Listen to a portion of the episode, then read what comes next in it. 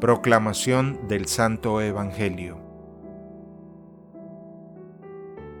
En aquel tiempo, cuando Jesús estuvo cerca de Jerusalén y contempló la ciudad, lloró por ella y exclamó, Si en este día comprendieras tú lo que puede conducirte a la paz. Pero eso está oculto a tus ojos.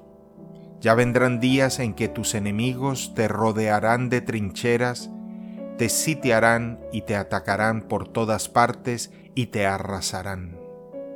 Matarán a todos tus habitantes y no dejarán en ti piedra sobre piedra, porque no aprovechaste la oportunidad que Dios te daba.